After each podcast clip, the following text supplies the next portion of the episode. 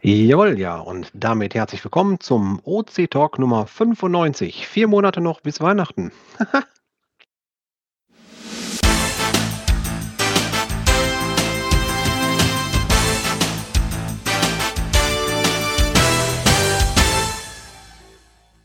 Ja, wir sind heute in einer überschaubaren Runde. Wir beginnen uns wieder vorzustellen. Wer merkt, von unten nach oben. Grüß euch aus Berzgrund von Team B. Hallo von Slini 11, diesmal aus Stadtlohn. Hallo von Mika, äh, immer noch aus Berlin. Und der Lineflyer aus Düsseldorf. Moin Moin aus Glücksburg vom Team Holger. Ja, und von Geronimo und Gina aus Flensburg. Schönen Abend aus dem Bergischen Land, vom Frosch vom Tal. Und trocken und fein die Clan Family vom Niederrhein. Ja, schön, dass ihr wieder alle bei uns seid. Äh, der Monat ist rum, wir haben den ersten, es ist Sonntag, das heißt OC Talk steht wieder an. Und wie immer starten wir natürlich eigentlich gerne äh, mit dem Rückblick auf Kommentare. Und ich glaube, diesmal haben wir auch welche, ne? oder? Äh, jede Menge. Äh, ich begrüße bloß noch Südpol, Südmeister und Filia Noctis, die ihre Mikros abgeschaltet haben. Was ja keine Pflicht ist, bei uns hier mit Mikro dabei zu sein, aber man kann sie ja gut begrüßen. So, ja, also erstaunlich. Monat, ich weiß nicht, was los war. Monatelang äh, hatten wir überhaupt keine Kommentare und jetzt wurden wir geflutet, sage ich mal, mit sechs Stück.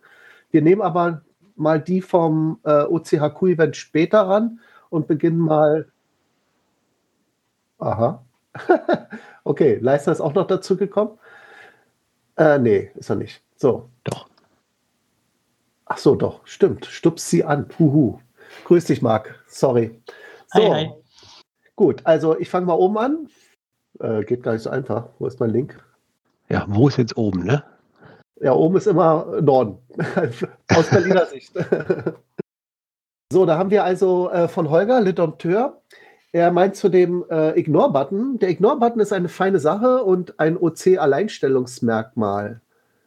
Äh, individuell kann ich damit Caches permanent ausblenden, die ich physisch nicht schaffe, Rätsel vermeiden, die ich schon dutzendmal anderswo gelöst habe und Orte ausblende, ich partout nicht sehen will. Der Zähler sollte stehen bleiben, weil er für Leser auch ein Indiz ist, ob das Listing funktioniert, ob die Attribute den Ankündigungen entsprechen oder ob das Final harmlos ist, im Sinne von keine Kinderspielplätze, keine Kasernen oder Sperrgebiete, keine religiösen oder politischen Extreme am Final. Für den Owner sollte der Zähler Anlass sein, sein Listing zu überarbeiten oder die feine Dose regelkonform zu legen, wenn sich die Ignorierer häufen. Stichwort Elbschnatzen. Zum Elbschnatz sage ich gleich was. Der Ignore-Zähler kann also als Negativempfehlung gedeutet werden, was wichtig und gut ist. Ähm, eine Sache dazu, äh, Holger ist ja auch gerade da, aber das mit dem Alleinstellungsmerkmal, ähm, gibt es das auf G10? Ich bin jetzt echt überfragt. Ich hätte gedacht, das gibt es da auch. Zu meiner Zeit gab es noch nicht. Was sagen denn die GC-User hier, die Dauer-User? Ja, das gibt es. Also es gibt eine, äh, so wie es Watchlist gibt, gibt es auch eine Ignore-List. Ich weiß aber nicht, wie umfangreich das Ignorieren ist. Also ob sich das auch komplett durchzieht oder ob das nur für die Karte oder für irgendwelche Suchen gilt. Da bin ich jetzt auch überfragt. Ah ja, danke. Gut, und zu Elbschnatzen, wer damit nichts anfangen kann, wir hatten mal einen User, der ein wenig, sag ich mal, aus der Rolle geschlagen ist und alles Mögliche in Safaris gelockt hat und äh, dann haben sich sozusagen ja äh, die Leute das schon irgendwie ein bisschen als Spam abgetan. In, allerdings konnte man ihn, man, man kann keine Leute, also das muss ich nochmal äh, festhalten, man kann keine Leute ignorieren, man kann nur Listings ignorieren. Insofern wäre das jetzt nicht möglich gewesen, das Elbschnatzen zu vermeiden. Äh, naja, gut. Ähm, Slini, willst du den anderen Kommentar vorlesen? Zum, von Kochereiter? Äh, ja, kann ich gerne machen. Ähm, und der ging um die Geokrits. Er hat geschrieben, eigentlich sind Geokrits ganz einfach zu loggen und daher habe ich auch sehr viel im Umlauf, aber sie werden von den Geocacherinnen nicht akzeptiert, eben weil eine andere Seite geöffnet werden muss. Wenn es ganz dumm läuft, müssen noch die Koordinaten, zumindest war es vor einigen Jahren so, zusätzlich eingegeben werden und diese Arbeit wollen sich viele nicht machen. Von meinen Geocreds sind alle verschwunden. Noch schlimmer als bei den GC-TBs, daher habe ich das Thema Geocreti für mich abgehakt. Und dazu gibt es eine Erwiderung auch von Holger, den wir ja eben gehört hatten. Äh, er stellt nochmal klar, die Geocrets lassen sich sehr bequem per CGO verwalten. Da können wir gleich Lineflyer dazu fragen. Der ist ja im CGO-Team, glaube ich, drin. Für das Ablegen genügt ein Knopfdruck. Kurzbesuche werden von CGO automatisch auf geocreti.org gelockt. Für das Aufnehmen ins Inventar muss zwar eine externe Webseite besucht werden, das müsste ich aber auch für die Travel Bugs. So. Äh, Lineflyer, was sagst du dazu? Ja, genau so ist das. Wobei ich, äh, kann der Holger vielleicht gleich was zu sagen, eigentlich muss man auch gar keine externe Seite mehr besuchen, weil wenn man sich ähm, einmal bei CGO in den Einstellungen bei GeoCreti auch angemeldet hat, funktioniert es eigentlich Hand in Hand, so wie auch andere Travel-Bugs und, und Trackables, die unterstützt werden. Also eigentlich gibt es keinen Unterschied. Ja, manchmal muss man die Koordinaten eingeben, aber das ist inzwischen, glaube ich, auch sehr selten geworden. Nämlich immer nur dann, wenn ähm, Geokreti die Koordinaten eines GC-Caches zum Beispiel noch nicht kennt. Die von OC kennt er sowieso. Aber vielleicht kann der Holger kurz was dazu sagen, was er da meinte mit ähm, externer Webseite fürs Inventar. Ja, für mich ist dem Groundspeaking und Travelbox eine externe Webseite. So wie extra Anmeldeliste. Bei geokreti.org wäre das gleiche. Ja, gut, das stimmt natürlich. Klar, es ist ein, ähm, eine andere Plattform. Das heißt, man braucht auch einen Account bei geokreti.org zum Ablegen und Mitnehmen. Zum äh, Discovern geht es sogar, glaube ich, ohne. Aber zum Beispiel für CGO macht es Sinn, ähm, sich einen Account zu besorgen bei geokreti.org und das einmal in den Einstellungen einzugeben. Und ab da tauchen Geokreti, die in Caches eingeloggt sind, genauso auf wie ähm, GC-Trackables. Und man kann sie auch überall mitnehmen und ablegen. Man kann auch danach suchen über ihren Tracking-Code. Das funktioniert dann ganz genauso. Yes. Ja, das ist sehr praktisch implementiert, kann ich auch nur wiedergeben und sagen, ja, stimmt. Was uns der Limeflyer da äh, erzählt, das ist äh, absolut richtig. und äh, ja, machen wir eigentlich auch äh, bei uns in der Familie sehr gerne. Ähm, ja, damit kommen wir erstmal zu den jetzigen Kommentaren soweit. Äh, wir haben, glaube ich, gleich nochmal irgendwie welche, die wir kurz hinten anschließen wollen, äh, weil es ja gleich nochmal auch um unser Haku-Event gehen soll. vorher gehen wir mal in die aktuellen Themen erstmal rein. Und da habe ich gerade noch mal ganz kurz etwas nach oben geschoben. Ein Thema, äh, was ich jetzt mit der Überschrift mal benennen möchte: OC gibt Personendaten heraus? Fragezeichen. Äh, ganz lustige Geschichte. Und zwar habe ich äh, auf einem der letzten Cashwalks, die ich hatte, äh, eine Cacher-Gruppe getroffen und äh, man hat sich unterhalten. Ja, es äh, war GC.com, wo wir unterwegs waren, richtig. Und ja, dort wurde dann fleißig ausgetauscht und von Höchstscan auf Stöckscan. Und irgendwann gab es eine einhellige Stimmung und Meinung, die dort verlauten ließ: Ja, also bei OC, da muss man aufpassen, wenn man da listet. die geben ja auch Daten raus. Dann habe ich so hinterfragt, was für Daten? Ja, also äh, wenn da irgendwelche Behörden oder sowas oder irgendwelche Anwälte oder Rechteinhaber, äh, die, die rücken dann die Adressdaten raus. Das fand ich sehr spannend, muss ich sagen, diese Behauptung. Äh, habe ich in dem Moment einmal widerlegt, weil das Einzige, was wir von euch Usern haben, muss ich nochmal einen Punkt bringen, das ist eigentlich eine hoffentlich gültige E-Mail-Adresse. Wenn ihr es uns bereitstellt, können wir euch mit Vornamen anreden. Mit ein bisschen Glück steht auch noch eine Stadt dabei. Das sind Daten, die ihr selber angebt. Das sind die einzigen Daten, die zur Verfügung stehen. Plus natürlich die IP-Adresse, mit der ihr zum letzten Zeitpunkt angemeldet seid. Und so viele persönliche Daten, die würden wir dann herausgeben, wenn uns ein amtliches Schreiben dazu auffordert, was dazu berechtigt ist. Vorher geht hier gar nichts raus.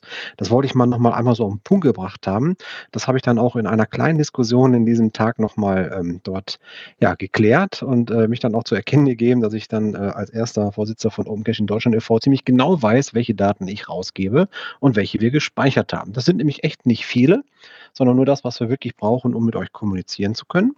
Und äh, natürlich ist klar, wenn eine Behörde, ne, also der Machtapparat, sagt, wir haben hier berechtigte Interesse an die Daten, weil da ist Folgendes zu klären, dann gibt es da entsprechend von Gerichten ein Urteil zu, dass man Daten herausgeben muss. Und dann folgen wir dem natürlich.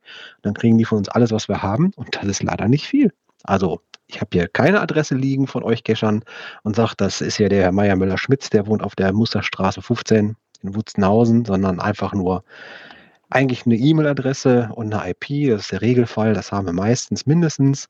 Und sollten ähm, im Support äh, Anfragen von Rechteinhabern kommen, Sprich, äh, der Verein Open Caching wird des Öfteren aufgefordert, eine Unterlassungserklärung auszufüllen. Und dann kann ich immer nur sagen, ne, da haben sie leider den Falschen erwischt. Das ist immer derjenige, der Owner ist. Den können Sie auf diesem Wege hier kontaktieren. Und dann verweisen wir auf das Listing, dort auf die Kontaktmöglichkeiten.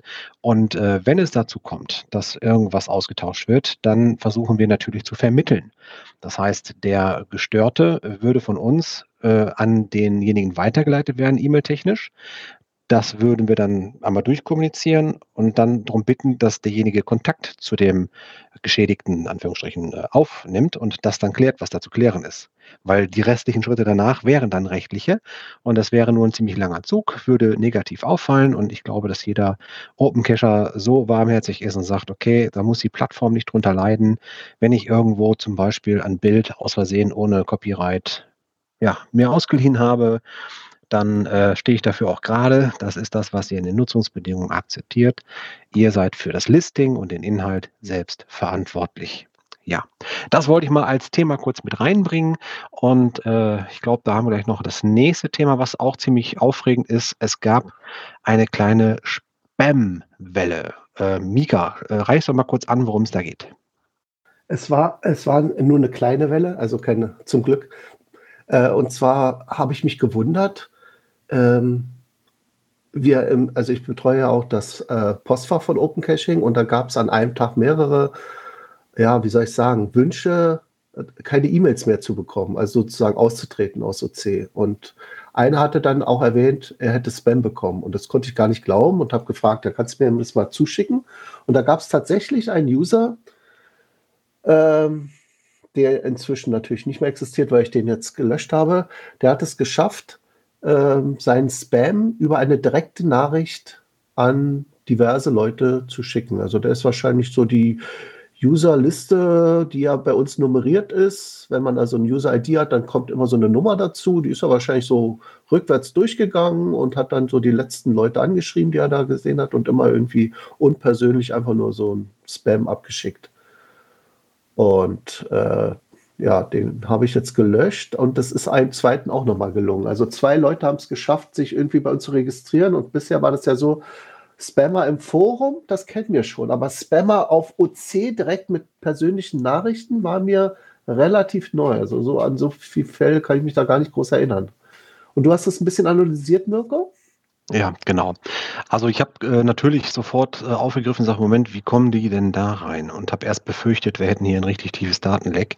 Aber nee, äh, ich konnte im Prinzip nur bis jetzt feststellen, ja, die haben sich registriert ganz normal, wie jeder User auch, und haben anschließend das Formular ausgefüllt, um jemanden zu kontaktieren. Und weil die keinen kennen, gehen die einfach die User-IDs runter und haben dann einfach eine Anzahl von 1 bis x äh, heruntergezählt und diese E-Mail mehrmals weggeschickt. Ja, die E-Mail ist äh, typisch Spam, also da ging es nicht um Bitcoins, sondern eher so, ähm, ne, wir helfen dir, das Leben glücklicher zu gestalten. Klicke hier, um äh, deine Fotos zu sehen. Und ja, da war natürlich äh, für uns sofort Alarmglocken an und ähm, ich habe fast zwei, drei Abende irgendwie mir den Code angeschaut, wie funktioniert unser E-Mail-Formular, ist da irgendwo was drin, wo ich sagen kann, programmiertechnisch, das ist riskant. Nee, konnte ich nicht feststellen. Ähm, weil derjenige muss eingeloggt sein. Und eingeloggt sein kann man nur, wenn man auch richtig registriert ist. Das heißt, äh, ganz einfach, wenn sich jemand anmeldet, der kriegt eine E-Mail, bestätigt die E-Mail, dass der ähm, reinkommt, hat dann einen Account, kann in den Account reingehen und kann damit natürlich auch andere OC-Mitglieder, also OC-Nutzer kontaktieren über die E-Mail-Funktion, die wir hier intern haben. Es werden hier also keine E-Mails oder persönlichen Daten rausgegeben, sondern es wird über die ID ein User, äh, eine E-Mail generiert, die an diesen User dann verschickt wird. Deswegen kommt diese E-Mail auch immer vom OC-Server und nicht von dem, der es weggeschickt hat. Das kann man zwar anhaken, dass man äh, sich selber nochmal irgendwie eine Mail schicken möchte, aber ne, ihr wisst ja, wie es funktioniert mit den E-Mail-Formularen so.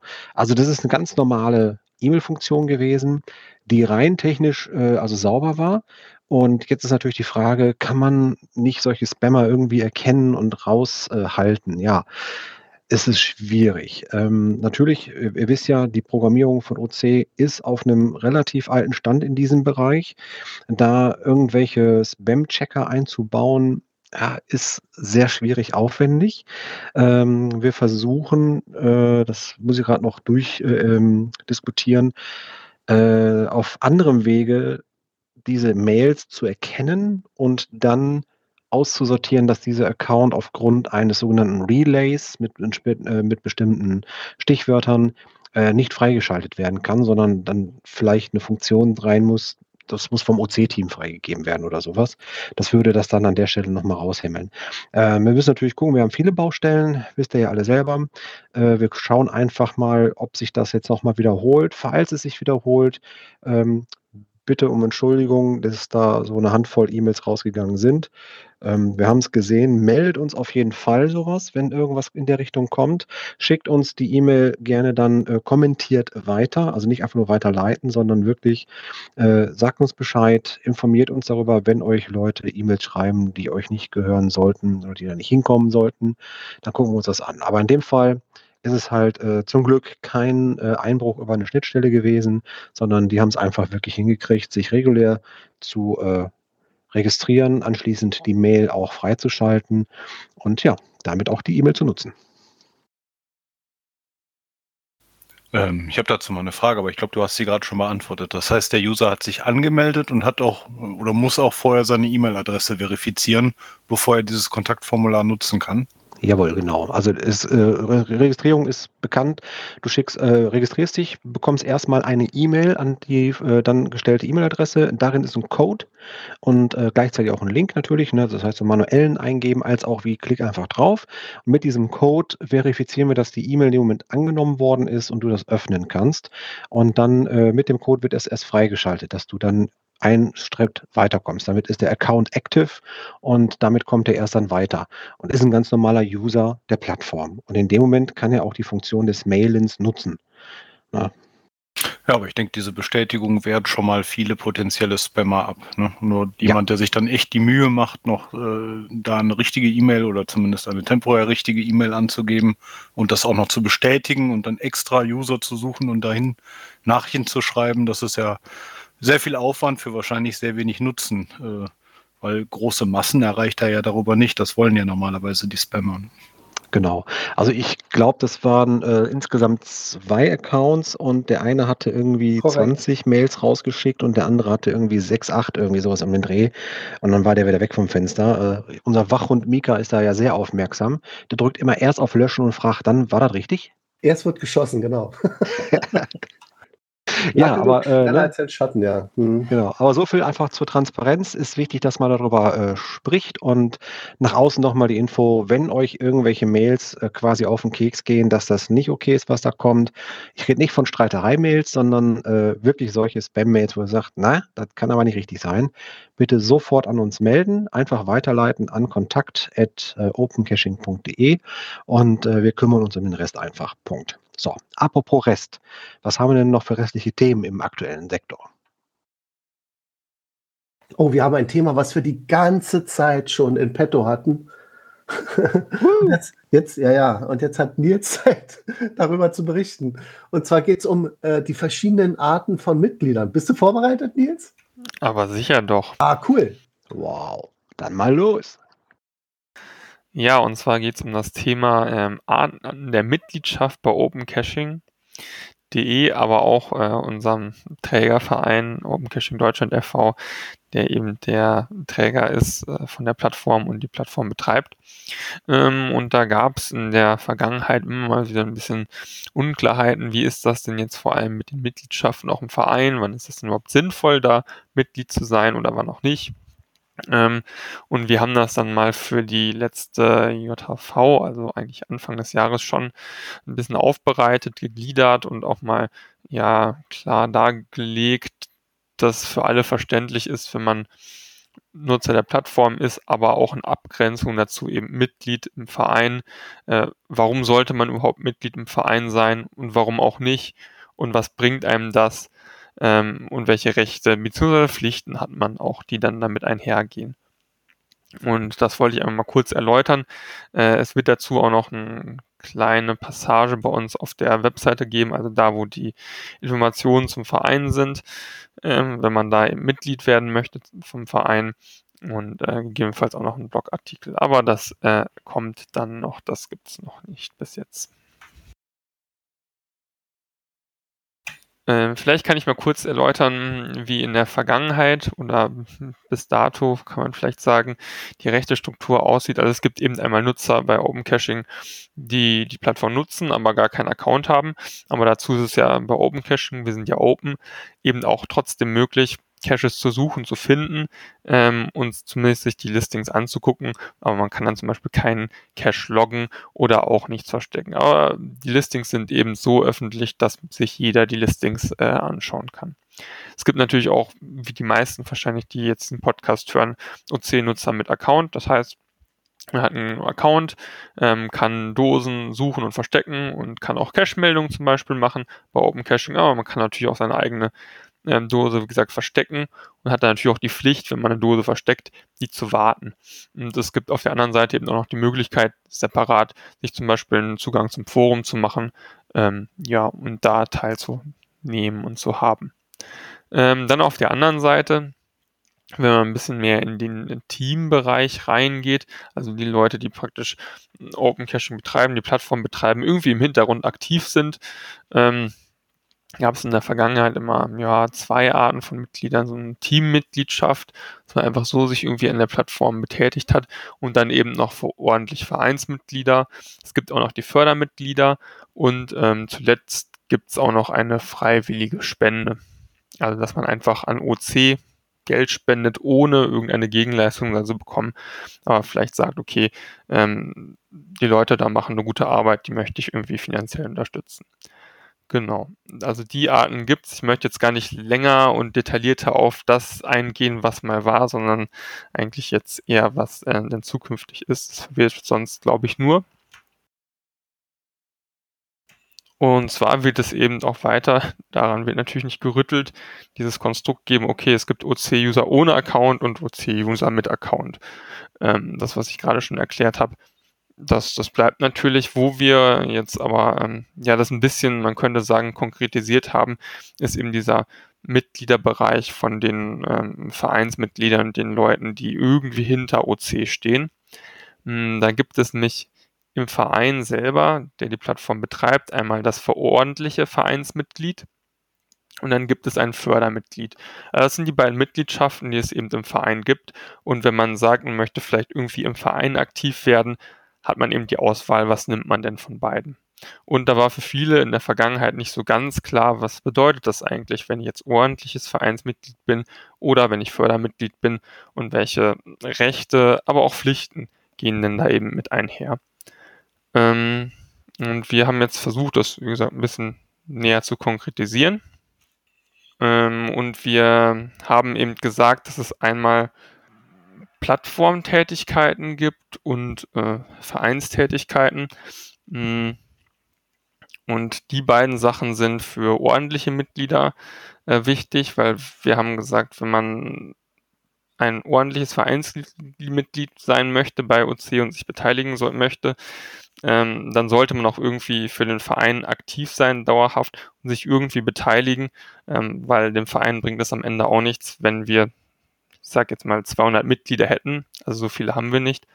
Ähm, und die Leute machen aber gar nichts. Also sie sind einfach Mitglied, aber ähm, ja, es, es findet keine Interaktion im Verein statt. Das ist ja nicht äh, Sinn der Mitgliedschaft. Und deshalb haben wir gesagt, dass es äh, sinnvoll ist, dass alle Vereins, ordentlichen Vereinsmitglieder Plattformtätigkeiten übernehmen und auf der anderen Seite auch Vereinstätigkeiten. Also es sind Plattformtätigkeiten, das sind irgendwie Tätigkeiten, ähm, wo man an der Plattform mitarbeitet, egal in welcher Art.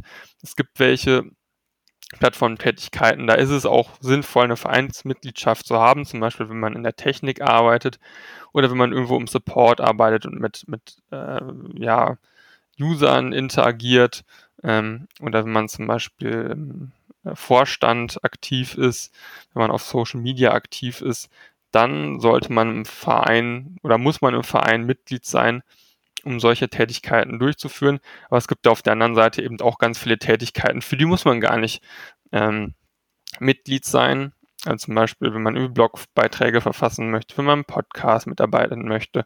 Wir haben zum Beispiel noch so eine, einen Bereich Werbeartikel, Flyer, solche Sachen. Also wenn es da Interesse gibt, ähm, irgendwie aktiv zu werden, wenn ihr zum Beispiel irgendwie super gut Flyer designen könnt, dies, das, ähm, oder an der Webseite programmieren möchtet, das sind alles Sachen, da muss man kein Mitglied für sein, sondern ja, das kann man natürlich auch ohne Mitgliedschaft machen. Auf der anderen Seite möchten wir aber eben, wenn man ordentliches Mitglied ist, dass man auch einen dieser Arbeiten irgendwie übernimmt. Also man muss jetzt nicht keine großen Sachen machen, aber dass man eben irgendwie ähm, zur Webseite beiträgt, egal in welcher Form und natürlich auch äh, nach seinem jeweiligen Können.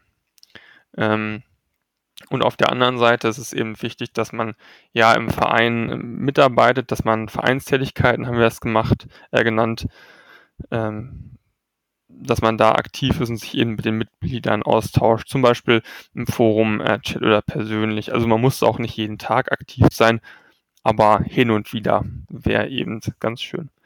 Ähm, genau, das sind eben die Rechte und Pflichten, die man als äh, ordentliches Mitglied hat. Man kann vielleicht zum ordentlichen Mitglied, äh, wenn wir nämlich jetzt gleich zum Fördermitglied kommen, noch in Abgrenzung sagen, dass es gar nichts kostet, ordentliches Mitglied bei OC zu sein, sondern es ist kostenlos, aber man kann äh, einen Beitrag geben. Ähm, ich glaube, das sind mindestens ein Euro pro Monat, oder Mirko? Ja, die Fördermitgliedschaft, die ist äh, ah, festgesetzt ah, auf 1 Euro im Monat, die, ja, damit es einfach auch einen Rahmen hat. Genau, ja. Also als ordentliches Mitglied, wie gesagt, da, das ist ähm, muss man nichts bezahlen. Ähm, da ist eure Arbeit und Mitarbeit an OC Arbeit genug. Man bindet sich aber eben trotzdem ein wenig an den Verein und jetzt kommen wir eben zur Fördermitgliedschaft, wo man mindestens ein Euro pro Monat geben kann, aber natürlich auch mehr darf. Und ähm, Fördermitgliedschaft, da ist eben die Intention dahinter, dass man sich am Verein beteiligt, indem man äh, sich finanziell dem, den Verein unterstützt, aber eben keine Tätigkeiten selber durchführt. Wenn man zum Beispiel sagt, ach, ich habe jetzt eigentlich keine Zeit dazu, OC irgendwie äh, durch irgendwelche Plattformtätigkeiten zu unterstützen, finden aber die Arbeit trotzdem super und gebe dann lieber pro Monat ein bisschen ähm, Geld, bin aber trotzdem dann irgendwie im Verein involviert. Das ist eben die Fördermitgliedschaft und die beiden grenzen sich eben voneinander ab. Und wenn man im Verein gerne tätig sein möchte und irgendwelche Aufgaben übernehmen möchte, ähm, für die man auf jeden Fall Mitglied sein muss, äh, dann sollte man Mitglied sein. Aber wie gesagt, es gibt auch ganz viele andere Aufgaben, wo man überhaupt gar kein Mitglied sein muss. Äh, eine grobe Liste werden wir auch nochmal veröffentlichen.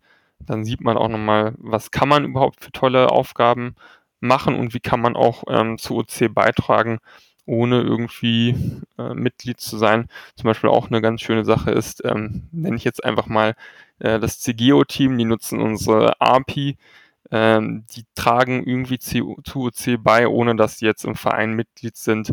Aber das wäre eben auch eine Art der Mitarbeit, würde ich jetzt einfach mal sagen, an OC. Ähm, genau. Das ist so die Abgrenzung zwischen den beiden Bereichen. Ja, prima. Haben wir lange für gebraucht und jetzt einmal auch wirklich so ein bisschen äh, in ein Gerippe gegossen. Äh, fehlt nämlich über die Jahre hinweg. Da waren die Grenzen doch sehr schwammig und das haben wir jetzt ein bisschen gefestigt. Falls da irgendwelche Fragen zu sind, stellt uns die gerne in den Kommentaren oder kommt auf uns zu. Ja. Also wir werden, wie gesagt, auch nochmal eine Datei zu veröffentlichen. Das ist auch so ein bisschen FAQ-mäßig aufgebaut ähm, und da sollte eben dann alles eigentlich beantwortet sein. Also ich versuche das dann auch im, im, Beitrag zu verlinken. Lest sich also am besten nochmal die Datei durch und wenn dann Fragen auftreten, äh, gerne fragen.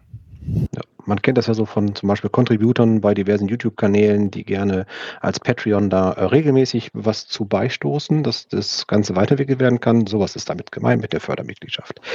Jo, ähm, Fördermitgliedschaft, Verein, äh, HQ, äh, tolles äh, Übergangsstichwort, HQ-Event. Habe ich lang für gesucht. Was gibt es denn für ein Update aus dem schönen Bayern?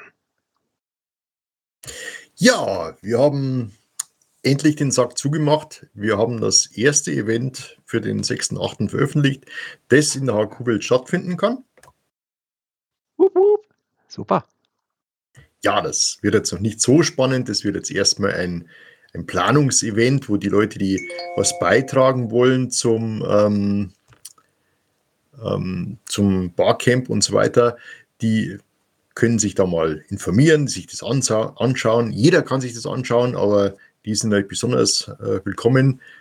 Und ab 18 Uhr können die Leute rein und ab 19 Uhr wollen wir dann so ein ja, kleines Meeting ähm, veranstalten, bei dem, die, bei dem wir das mal auseinanderklamüsern können, wer was machen will und wie das denn funktioniert. Also im Prinzip äh, zeigst du die Plattform, auf der wir quasi unser HQ-Event äh, machen wollen und zeigst, wie es funktioniert, welche Möglichkeiten damit entstehen, damit diejenigen, die sagen, ich möchte nicht nur einfach teilnehmen, sondern ich würde gerne auch etwas dazu beitragen, dass die wissen, was sie machen können. Ganz genau. Das ist die Idee dabei. Wir wollen eben jetzt vielleicht noch nicht die endgültige Map, die halten wir noch ein bisschen im Sack versteckt als Überraschung, aber mit einer sehr ähnlichen Map, die dann äh, für das HQ verwendet wird, wollen wir die Leute mal reinlocken. Ähm, es gibt auch ein OC-Event dafür und ein in der Plattform verstecktes Log-Passwort, damit es den Leuten leichter fällt, damit wir auch mehr erreichen. Ja, wir freuen uns schon sehr drauf. An welchem Datum war das? Das war der 6.8. Ab 18 Uhr können die Leute rein und ab 19 Uhr wollen wir eben dann so, einen, ähm, so eine Besprechung stattfinden lassen und den ganzen Abend lassen wir die Bude natürlich dann offen. Wunderbar. Und da wir üblicherweise OC-Codes verwenden, OC16DA4. Das ist der Event ab 19 Uhr, hast du gesagt, ne? Ab 18 Uhr dürfen die Leute rein und ab 19 Uhr ist die Besprechung, ganz genau. Also, okay. Also vorher schon mal ein bisschen vorprempeln, gucken, dass das Mikrofon sitzt und dann geht's los. Ja, wunderbar. Schon eingetragen im Terminkalender. Gleich noch äh, mein Will Attend loggen ne? und dann geht's rund. Sehr schön. Gucken wir weiter. Ja, aber wir hatten auch äh, noch Kommentare, die wir hier in das Themengebiet äh, des HQ-Events gesetzt haben. Da würde ich den Mika nochmal bitten, nochmal aufzugreifen. Ja, also es ging darum, beim letzten OC-Talk hatten wir nach einem Namen gesucht für die virtuelle OC-Welt. Ähm, ja, und da gab es jetzt einige Vorschläge, manche finde ich super. Äh, also alle sind gut, super, aber manche sind hervorragend, muss man sozusagen. Ich fange mal mit dem Schatzforscher an. Moment. So, er hatte als Idee OC Berghütte oder OC Biergarten oder OC Alm oder OC Weide. Dann hat er noch so ein, ähm, das OC in so ein Wortspiel reingebaut, Lockdown, also L-O-C-K Down, also Lockdown, ja, passt ja. Anork, ah, nee, Anor, Anorok, Anorok, ja, sagt mir jetzt nichts, oder Locker, auch nicht schlecht, also L-O-C-K-E-R. Und es darf, er sagt, es darf gerne weitergesponnen werden. Ich wollte hier nur mal einen Anfang für die Namen machen. da gab es gleich eine Erwiderung von Miriam, also der Windling. Sie findet äh, bei München, Bayern, Biergarten und ähnliches würde ich da rauslassen. Das hat mit dem Event ja nichts zu tun. Ja, also dann kam noch ein Vorschlag von Holger den finde ich ja genial, O-zapft ist. das passt eigentlich auch ganz gut. Ja, und dann äh, gerade während des Podcasts von Lineflyer. Ich, ich konnte nicht widerstehen. Es bot sich so an, aber Holger hat die Vorlage geliefert. O-cached ist. O-cached ist, okay, das passt ja auch. Ist so eine Mischung aus dem O-zapft und O-cached ist ja, genau. Ich hatte auch was, aber was habe ich dir denn geschickt? Ich habe das allerdings nicht als Kommentar gemacht, sondern dir direkt geschickt. Thomas, ne? Ja, ähm, wir haben versucht, alles zu sammeln ähm, in einer ganz einfachen, schnöden Excel-Tabelle. Wir wollen das wieder mal ähm, zur Abstimmung stellen. Wir haben hier unsere Nextcloud in, in, ähm, äh, in Aktion für HQ und da werden wir sämtliche Namensvorschläge natürlich einpflegen, ohne Ansicht der Person. Und dann könnt ihr abstimmen, welcher euch am besten gefällt. Wo packt ihr den Link dazu rein? Uff, das wird schnell gefragt. Ja, ähm, sicherlich auch irgendwo, wo in jeder Open Cache sehen kann. Okay, also ein ganzen, ganz offenes äh, Voting für alle, sprich unsere Kollegen aus dem äh, Social Media können euch unterstützen und das in die Welt rausblasen, diesen Link, damit alle, alle, alle, alle unterschreiben können, sagen, ja, das, ist- das finde ich cool, so soll das Ding heißen. Ja, so ist es. Oder die Mehrheit. Ne? Es wird ja wahrscheinlich mehrere geben, die da das eine oder das andere mögen, aber die Mehrheit siegt, wie immer. Demokratischer Ja. Entscheidungsfindungsprozess, ja. Klingt auf jeden Fall vielversprechend. Die Namen sind sehr, sehr lustig teilweise. Also einige sind so Standard, ne, wo ich sage, ja, okay, alles klar, nett, aber hier eine Okast ist oder Ozapft ist ja Ozapft mit Z, mit C. Ja, immer wieder mal was Neues, ne? Gut, damit äh, wieder einmal eine Brücke zu was Neuem, nämlich äh, schön, dass Limeflyer heute da ist. Äh, Limeflyer ist ein ähm, Supporter, wenn ich das richtig im Kopf habe, des CGEOS-Team und äh, weiß aus erster Hand und bester Quelle, was demnächst weltbewegendes Neues bei CGEO passiert. Und ich glaube, das verrät er uns jetzt. Weltbewegend. Viel, vielen Dank, vielen Dank. Gut, ne? Ja, ähm, ja, nachdem ich jetzt auch einige Monate, glaube ich, leider aus Termingründen hin es nicht mehr zum äh, OC-Talk geschafft habe, ähm, hat sich in der Zwischenzeit viel getan. Also das, äh, wir sind im OC-Team jetzt seit, ich glaube, mittlerweile Juni dabei, ähm, einiges in, in CGO mal auf Vordermann zu bringen. Ähm, erinnert mich ein bisschen an das, Mirko, was du auch vor einigen Podcast-Folgen mal von der OC-Seite erzählt hast, dass man auch hinter den Kulissen mal aufräumen muss. Und genauso ging es bei uns auch. Also äh, zwei Hauptpunkte haben wir beschlossen anzupacken und sind gerade mittendrin, beziehungsweise schon fast fertig. Einmal ist das das Design. Ähm, jetzt werden sich einige, die CGO kennen, vielleicht fragen, ja gut, äh, das Design, ja, funktioniert ja alles okay. Ne? Ähm, der Problempunkt daran ist, dass äh, vieles, vieles aus dem Design noch aus den ersten Tagen von CGO stammt. Und das äh, werden am, ich glaube, 16. August zehn Jahre, die es CGO schon gibt. Entsprechend sind diese Daten oder dieses Format zehn Jahre alt. Und es ist nicht unbedingt immer einfach, darauf basierend weiterzuentwickeln. Sprich, wenn man neue Fenster, neue Feature, neue Ansichten bauen muss und verwendet dafür Grundlagen, die noch aus den Anfangszeiten von Android stammen, kann sich, glaube ich, jeder in etwa vorstellen, ähm, dass das nicht unbedingt dazu beiträgt, dass es gut und einfach funktioniert. Und ähm, ja, wie immer bei solchen Open Source Themen sind das natürlich Sachen, wo sehr viel am Stück getan werden muss. Sprich, das ist nicht eine Arbeit, die mal jemand machen kann, der eine Stunde Zeit hat, sondern da geht's dann richtig ins Eingemachte und das muss man auch an einem Stück machen, das kann man nicht aufteilen. Ähm, aber schlussendlich hat's jetzt funktioniert, dank vieler freiwilliger Helfer, ähm, die sich dessen angenommen haben. Sprich, wir haben das komplette Design einmal umgekrempelt, haben es basieren lassen auf den neuesten äh, Style Guidelines von Android. Das heißt jetzt nicht, dass CGO komplett anders aussieht. Das heißt vor allem, dass das, was im Hintergrund passiert, nämlich der Code dahinter, neu und aktuell ist, natürlich auch ein Stück weit den neuen Designrichtlinien von Android entspricht. Also es sieht ein bisschen mehr aus wie andere Apps. Bislang sieht es ja eher so aus wie eine sehr alte App, um mal ehrlich zu sein. Wir haben uns aber alle Mühe gegeben, ähm, den Stil und das, was man von CGO kennt, beizubehalten.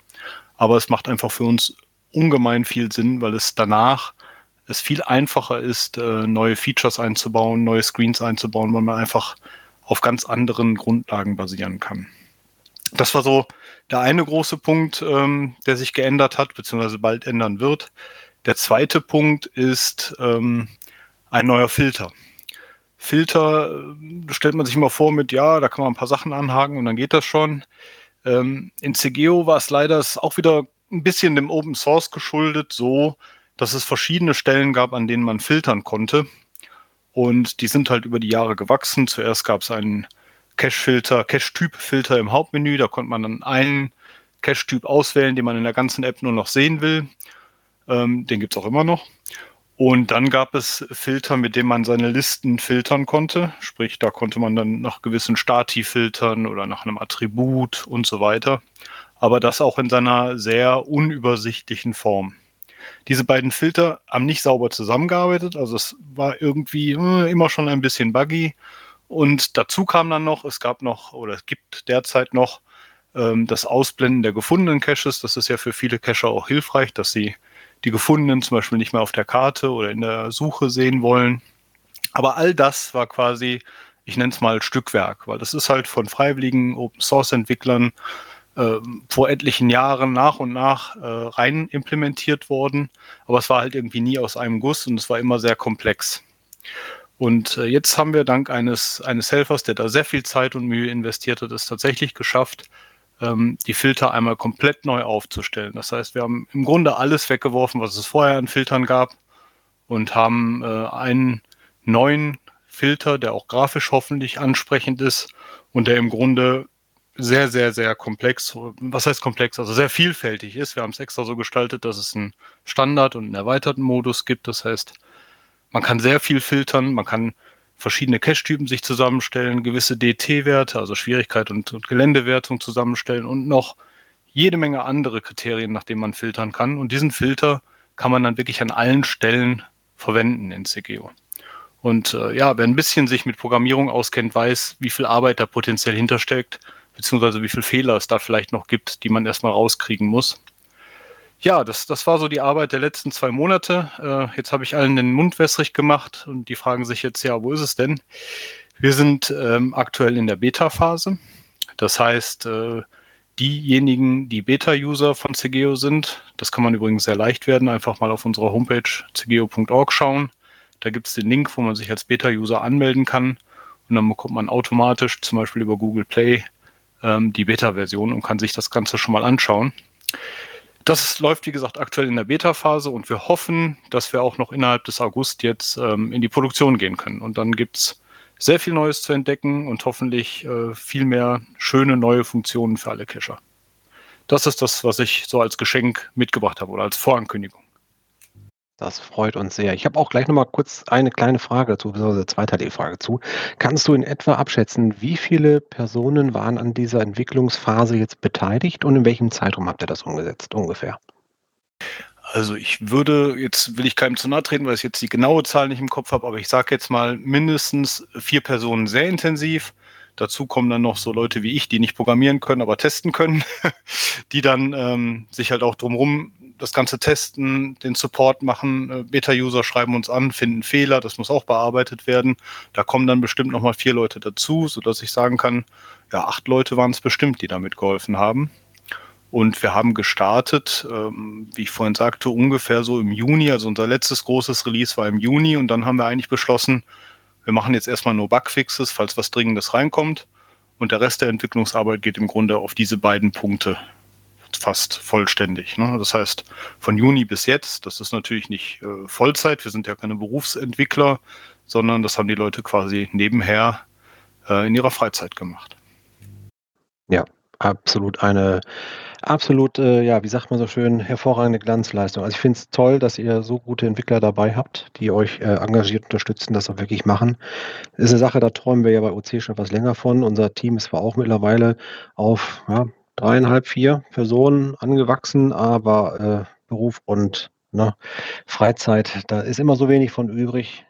Da kommen wir nicht voran. Ja, ich freue mich drauf, äh, werde ich auf jeden Fall auschecken und äh, bin da also schon ganz heiß drauf. Ja, falls andere das auch testen, gerne auch da mal wieder einen Kommentar hinterlassen und äh, sagen, wie findet ihr das neue Design? Ja, ich weiß, vorher war geiler, aber jetzt ist noch geiler. Also nicht, äh, ne? Überrampeln lassen, weil immer alles neu aussieht. Manchmal ist das so. Also auch wir haben mittlerweile keinen äh, Internet 11 Explorer mehr bei uns und, und im Support. Da können wir nicht mehr mitziehen. Aber so ist das. Man geht mit der Zeit mit oder man bleibt stehen.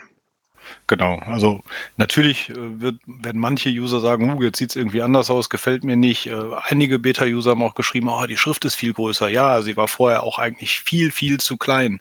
Das mag den, den einen oder anderen Cacher nicht stören, aber wir hatten schon über die Jahre viele, teils ältere Cacher, die gesagt haben, oh, pff, kann ich ja kaum lesen, irgendwie ist es blöd, man kann es nicht vergrößern.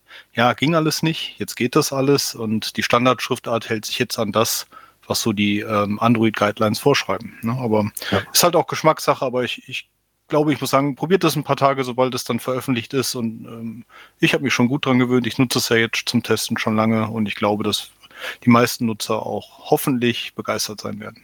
Ja, ich habe hier gerade im Chatverlauf noch eine ziemlich provokante Frage. Und zwar von äh, Bullet25. Wo bleibt denn CGO für iOS? Ah, ich glaube, da kommt erst noch unser Redesign zum Online. ja, ähm, neutral, also erstmal erstmal vorweg, das CGO-Team an sich, ich habe ja gerade gesagt, vier bis acht Leute, das ist schon viel. Also wir haben momentan viele freiwillige Helfer, aber auch, wie man sieht, das, das reicht gerade mal, um solche Projekte umzusetzen. Ähm, und das reicht im Normalfall nur, um die App für Android zu pflegen und weiterzuentwickeln. Wenn wir das noch verdoppeln würden, indem wir noch eine zweite äh, Plattform unterstützen, wären die Aufwände natürlich ungleich größer. Aber CGO ist Open Source. Ne? Also wenn jemand möchte und sagt, ey, ich möchte gerne eine Portierung machen, solange er sich an die Open Source Lizenzbedingungen hält, steht dem nichts entgegen. Aber ist wir vom CGO-Team haben es auf absehbare Zeit nicht vorgesehen. Ist denn überhaupt Android-Code so ohne weiteres auf iOS übertragbar? Nein. Ja, wollte ich doch meinen. Ne? Also selbst wenn es Open Source ist, nützt das jetzt nicht groß was. Ja, aber du kannst aber letztendlich Strukturen äh, adaptieren und musst nur noch den, den, Code fürs Gerät letztendlich drunter legen. Wobei dann auch die Frage ist, ob du dann bei, bei äh, iOS wirklich in den Store damit kommst. Ist äh, nicht immer so einfach alles. Aber wir haben auch hier nochmal von Bullet gerade, äh, war nicht böse gemeint, sagt er, nein, haben wir auch nicht böse aufgefasst. Ist halt eine Standardfrage. Viele, viele Menschen wünschen sich äh, diese coole App auch für iOS, aber der Aufwand äh, ne, ist nicht nur doppelt personell zu besetzen, weil man es eben nicht mal eben einfach so übernehmen kann oder beziehungsweise die Software so gestaltet ist, dass es halt nicht hybrid ist, keine Web-Applikation, die dann einfach nur im Browser auf, als, als App läuft. Das äh, wäre auch äh, übrigens gegen die iOS-Vorgang, glaube ich. Ja, das stimmt.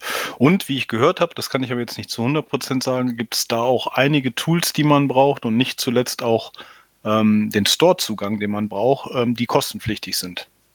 Kann ich jetzt nicht ja. zu 100% sagen, habe ich aber so gehört. Also auch wenn man da einfach als, als Open-Source-Entwickler eine kostenlose App veröffentlichen möchte, muss man für den Zugang, um überhaupt das zu können, Geld in die Hand nehmen bei Apple. Ja. Ja, das ist auch wahr. Äh, ein Kollege von mir hat eine ähm, Rollercoaster, also eine Achterbahn-App äh, programmiert. Zuerst auf Webbasis und hat die jetzt adaptiert auf beide Welten, sodass du quasi mit dem Browser reinkommst. Und der musste nativ für iOS äh, was bieten, äh, dass es nicht einfach nur ein Browserfenster ist, das es öffnet und dafür muss er auch noch Geld zahlen. Dafür, dass man da keins mit verdient, also ne, Chapeau, Hut ab. iOS, so hält man sich die besten Jungs von den Leib. Ja, apropos ähm, beste Jungs, ähm, wir kommen noch zu dem Thema OC-Tipps und Tricks. Und da hat unser bester Junge, der Mika, für euch einen richtig heißen Tipp auf Lager. Äh, ich muss ein bisschen runterschrauben. Einer der besten Jungs, wir sind ja alle gut, ne? Und zwar, es geht um ein Feature, was vielleicht wenige nutzen, vielleicht auch, weil sie es nicht so richtig kennen. Es gibt es nämlich nur bei uns, es gibt es wirklich nur bei uns, es gibt es nicht bei GC, da bin ich mir ziemlich sicher. Und zwar geht es um eine Art Anwesenheitsüberprüfung per Passwortoption. Und zwar kann man sein Listing mit einem Passwort versehen. Äh, eignet sich prima, wenn man zum Beispiel nur ein Virtual hat, Virtual äh, erschaffen hat, zum Beispiel so ein Sightseeing Virtual Cache. Da gibt es ja kein Logbuch, das ist ja nur eine Suchaufgabe, wo man vielleicht irgendwas finden muss. Und damit man aber sicher ist, dass derjenige wirklich vor Ort ist, sollte dann das, was man sucht, eben das Passwort sein äh, oder in einem Passwort abbildbar sein, sodass man es dann eingeben muss beim Loggen. Und wenn man das nicht äh, richtig eingibt, also ja, ein, vielleicht nicht vor Ort war und dann nur rumrät, dann kriegt man eben kein Log durch. Also so ist man dann eben hundertprozentig sicher, dass die Logs, äh, die reinströmen, auch äh, von, von Cachern stammen, die es gefunden haben und vor Ort waren. Es kann natürlich auch weitergereicht werden, so wie man bei Mysteries ja auch feine Koordinaten weiterreichen kann, aber ich denke mal, das wird jetzt nicht so groß vorkommen. Ja, und ansonsten, wie man das macht, einfach nur in ein Listing Bestehendes reingehen. Und da gibt es ja verschiedene Rubriken, zum Beispiel, wo ihr die Bilder setzt, wo ihr die Attribute setzt. Und ganz unten unter Sonstiges kann man sagen, Passwort für Fundlogs. Wenn ihr das leer lasst, was wahrscheinlich äh, bei vielen der Standard ist, da ist nichts drin, das ist die Voreinstellung, dann ist kein Passwort gesetzt oder kein Kennwort gesetzt und wenn da eben was drin steht, dann muss das eben übereinstimmen. Ja, das nur mal so äh, mal ein Feature oder ein Tipp und Trick auch zu etwas, was es äh, quasi ein Ozeoli ist, also etwas, was es nur bei uns gibt. Das fand ich ganz interessant. Das ist auf jeden Fall ein Mehrwert. Und was auch immer ganz gut ist, so ein Passwort lässt sich vielleicht auch relativ häufig auswechseln. So ist das mit dem Weitergeben ein bisschen schwieriger. Natürlich für die, die äh, nur einmal im Jahr loggen, tja, die haben dann wohl Pech gehabt. Aber die können sich ja dann per Nachricht an euch wenden. Ne? Und alles andere, was weitergibt, die gehen dann, Achtung, Überleitung, ab in die Zelle. Mika. Ja, äh, oder in den Keller, ab in die Zelle oder JVA Bärenkeller. Das ist der Name eines Caches vom User Gaswerk Augsburg. Ich bin durch diesen, ich bin durch diesen ähm, Cache also gekommen, der hat die Nummer OC15CAF. Ähm, der ist seit ungefähr anderthalb Jahren versteckt ja, oder ein bisschen mehr als ein Jahr. Und was ist das Besondere? Äh, das scheint so eine Art Escape Room zum, im, im Vorgarten zu sein. Also der Owner ist, äh, stellt da sozusagen seinen, seinen Vorgarten zur Verfügung, hat da irgendwas aufgebaut. Ich selbst war da jetzt noch nicht drin und äh, lässt sozusagen mit seiner Erlaubnis die Leute da rumvorwerken, Sachen ausprobieren und äh, versuchen eben aus diesem Cache oder aus diesem Escape-Raum äh, wieder rauszukommen oder das Ende zu schaffen. Äh, klingt alles ein bisschen verwirrend. Am besten hört ihr euch mal den Podcast Spielbrett Erde an in der Folge Nummer 59. Wir verlinken auch in unserem, ähm, ja, in den Shownotes dazu. Da spricht der äh, Bug, nee, Quatsch, der Bug of NC, der Oboman ist das. Ein äh, Cacher aus dem Süden, äh, spricht mit dem Owner Gaswerk Augsburg direkt nachdem er den Cache gemacht hat. Also ist sozusagen jetzt live äh, nach seinem nach seiner Tour oder nach seinem Erlebnis. Und das ist ganz interessant, mal reinzuhören, wie viel Arbeit er da investiert hat, wie viel Ideen da drin stecken. Und ja, also ich, wenn ihr genauso begeistert seid wie ich, dann würde ich sagen, seid ihr schon auf dem Weg nach äh, Augsburg. So. Ja, und das nächste ist ein ganz besonderer Cache. Ähm, der heißt Stargate One von Team BMW Biker. Wurde versteckt, Achtung, am 14. August 2002. Jetzt fragen sich viele, was ist denn daran so besonders? Äh, beziehungsweise, ähm, der wurde da zwar versteckt, aber äh, das Besondere an diesem Cache ist, der hat die Nummer OC0ED1. Das ist der erste Cache, der jemals bei OC eingestellt wurde. Das erste Listing sozusagen. Und dazu jetzt die Vorgeschichte. OpenCaching.de wurde ja durch Oliver Dietz gegründet und ging genau am 13. August, also jetzt in knapp zwei Wochen, bisschen weniger als zwei Wochen, 2005 mit folgenden Worten online. 13.08.2005, 18 Uhr, opencaching.de geht online. Zwar ist noch nicht alles top designt und fully featured, aber für eine erste Veröffentlichung sollte es reichen. Anregungen, Kritik wird jederzeit gerne angenommen und wer sich an der Weiterentwicklung der Seite beteiligen möchte, soll sich bitte an ja, und jetzt eine E-Mail-Adresse, ich glaube, die gibt es nicht mehr. Äh, nee. Help Wanted. Sagen wir mal jetzt die neue kontakt at opencaching.de, Kontakt mit K, wenden eine Liste von Gründen, äh, die den Anstoß zur Entwicklung von opencaching.de gaben, findet ihr dann hier. Da habe ich jetzt so einen Link reingebastelt und einen Tag später wurde eben mit diesem OC0 ED1 der erste Cache eingestellt oder das erste Listing eingestellt. Also quasi der Geburtstag oder die Gründung von OC äh, ist in zwei Wochen. Und könnte man jetzt, äh, ja, man soll ja vielleicht nicht vorher groß äh, seinen Geburtstag feiern oder so, aber man kann ja immer schon in freudiger Erwartung sein auf diesen Tag. Ja, sind wir auch. Ja, und so lange ist es her, ne? Erster Cache. Es liest sich so ein bisschen auch wie die GroundsDB-Startgeschichte, äh, wo der äh, Weimar da den, den Topf vergraben hat. Ne? Dave Ulmer? Ja, genau. Also ist schon ganz cool, wenn man das so nach Jahren auch wieder sieht und, und liest. Und ja, es hat sich äh, schon einiges und auch sehr viel geändert. Gut, bis auf das mit dem Top-Design. Manche Dinge brauchen länger, ihr habt es ja schon gehört. Ja, toll. Aber ähm, dann hast du den, glaube ich, auch auf die Liste aller empfohlenen Caches noch mit draufgepackt, ne? Äh, das, diese Liste pflegt äh, Nils. Slieger. Kommt selbstverständlich drauf. Ah, super, genau, prima. Wunderbar. So, dann können wir, glaube ich, zu den Events übergehen. Da haben wir jede Menge, jede Menge. Und zwar fangen wir mal an. Standardmäßig, also eigentlich brauche ich es fast gar nicht mehr erwähnen, sollten alle wissen, weil ich das schon bei jedem OC-Talk jetzt in den letzten Wochen gesagt habe, äh, Monaten schon. Es gibt nämlich ein Event, OC-Rätsel-Event, was jeden Donnerstag stattfindet. Und zwar wäre das jetzt dann am 5.8., am 12.8., am 19.8., am 26.8. und so weiter. Also immer im sieben Tagesabstand. Ne? Und äh, worum geht es da? Das ist einfach nur ein Rätselraten in in gemütlichem Beisammensein virtueller Runde. Jeder kann teilnehmen, egal wo er ist, weil das ist ja virtuell, so ähnlich wie das kommende OCAQ-Event, was ja auch virtuell ist.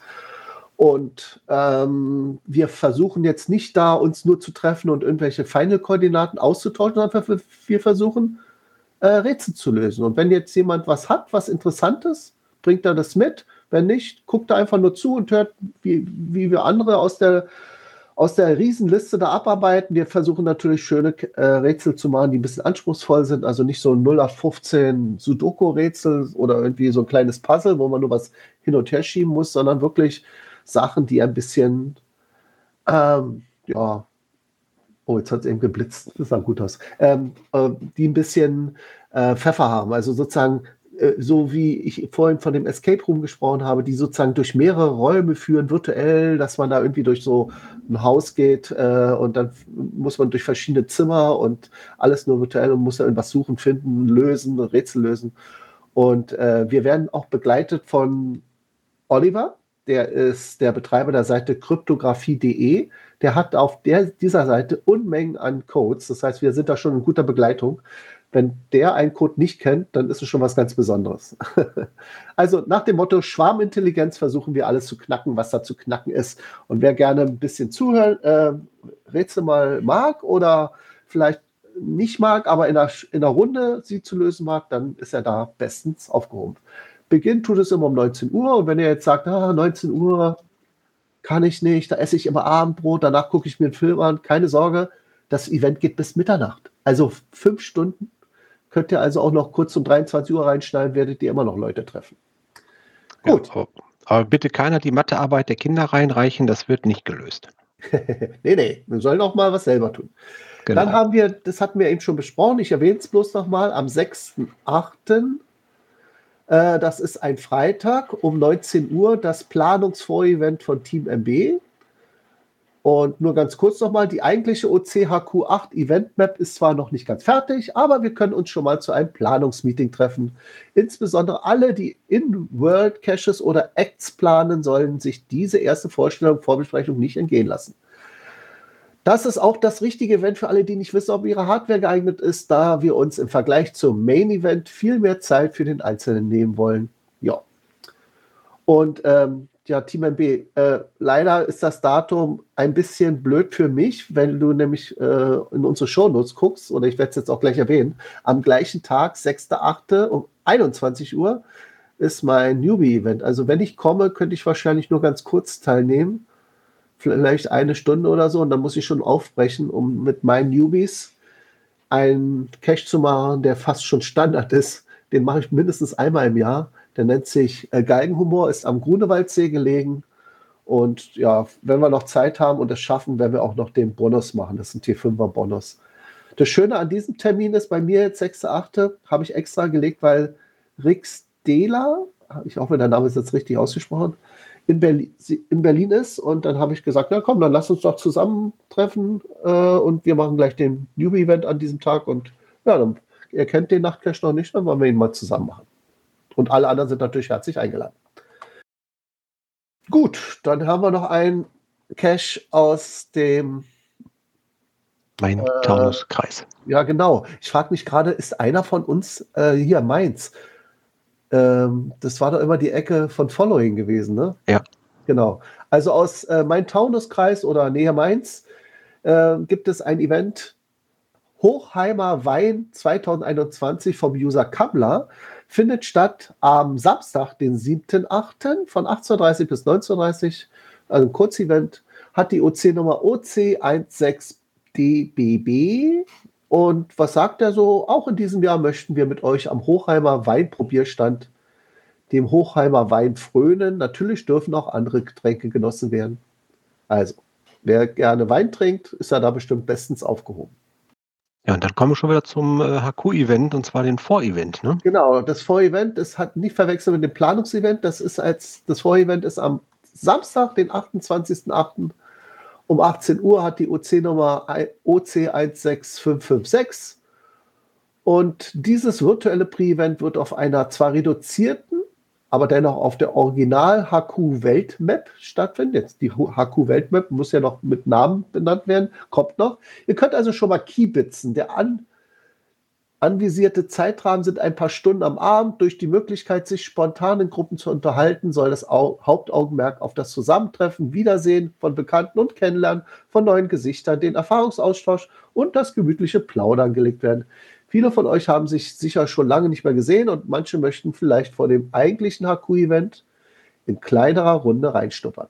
Zudem könnt ihr eure Technik testen, alles läuft und konstruktive Kritik loswerden. Dafür öffnen wir gerne unser Ohr und können vielleicht noch das eine oder andere anpassen. Ja. Und das war das Vorevent zum Hauptevent. Und das ist das ähm, OC, also das achte OpenCaching.de HQ-Event. Findet statt am Samstag, den 4.9. Also jetzt nicht gleich den Tag drauf, sondern wie gesagt, ist noch ein bisschen Vorlauf gewesen. 4.9. Eine Woche drauf. Ähm, am, ab 12 Uhr hat die OC-Nummer OC 16554. Und das ist das jährliche OCHQ-Event, was wir ja einmal im Jahr immer haben. Diesmal allerdings aus Gründen, ihr wisst schon warum, virtuell.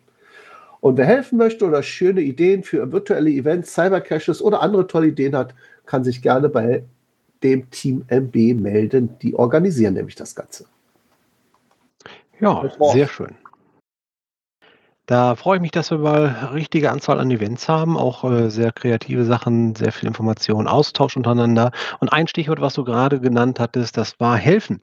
Ja, helfen äh, können wir auch gerne bei einem sogenannten Dev-Treff. Und zwar haben wir von den Entwicklern von Open Caching jeden ersten Dienstag im Monat äh, ja ein Dev-Treff. Das ist eigentlich der Austausch speziell unter uns Entwicklern. Das heißt, wir gucken, was haben wir zuletzt hier programmiert, was können wir als nächstes umsetzen, gibt Schwierigkeiten. Wir haben ja Kollegen in der sogenannten Anlernphase. Der ein oder andere arbeitet sich also noch weiter ein, dass er sich äh, an ja, Tickets herantraut, äh, die jetzt gerade nach außen keine schädliche Ursachen haben zum Beispiel, weil das interne Sachen sind. Das heißt, wir bauen zum Beispiel intern für unseren Support-Team gerade an einer Schnittstelle noch, dass die äh, besser supporten können einfach, dass es bei uns hier intern liegt alles. Und äh, wenn wir wissen, dass das dann rund läuft, dann gehen wir auch irgendwann an andere Sachen heran. Ja, das heißt, äh, gerne auch unseren Dev-Treff berücksichtigen, das Entwicklertreffen das nächste ist also jetzt auch schon sehr kurzfristig. Ich hoffe, dass der Podcast rechtzeitig draußen ist. Das ist der dritte, achte. Ansonsten, ja, jetzt müssen wir gucken. September könnte, glaube ich, knapp werden. Äh, ich glaube, da schneiden wir ein bisschen das OCHQ-Event an. Aber guckt einfach rein. Ansonsten sind wir auch bei Twitter. Wir sind überall. Guckt nach, wenn es passt, dann passt's. So. Das nächste und allerletzte heute Abend, was ihr euch merken solltet, das ist dann der 5.9. Lass mich raten, das ist der erste Sonntag im September, Mika? Ja, korrekt. Hammer. Ja, und ab 20, 30. Uhrzeit, genau, es bleibt dabei 20.30 Uhr. Es bleibt auch dabei, dass wir wahrscheinlich mit Teamspeak das Ganze machen. Und ja, würden wir uns freuen, wenn ihr wieder live dabei seid. Genau, und damit verabschieden wir uns jetzt in umgekehrter Reihenfolge von oben nach unten. Sagt Tschüss, Clan Family Mirko vom Niederrhein. Tschüss, sagt war schon Teil aus dem Bergischen Land. Ja, und tschüss und schönen Abend noch an alle hier von Geronimo und Gina aus Flensburg. Auf Wiedersehen, auf Wiederhören aus Glücksburg vom Team Lampeur. Und tschüss vom Lineflyer aus Düsseldorf. Tschüss von Mika aus Berlin. Tschüss von Cine 11. Wir laden euch am 5.9. natürlich auch gerne nochmal in die OCHQ-Welt ein für die Aufnahme des ähm, OC-Talks. Ansonsten führt euch aus Berchtesgaden. Kurt verabschiedet sich auch. Na dann, tschüss.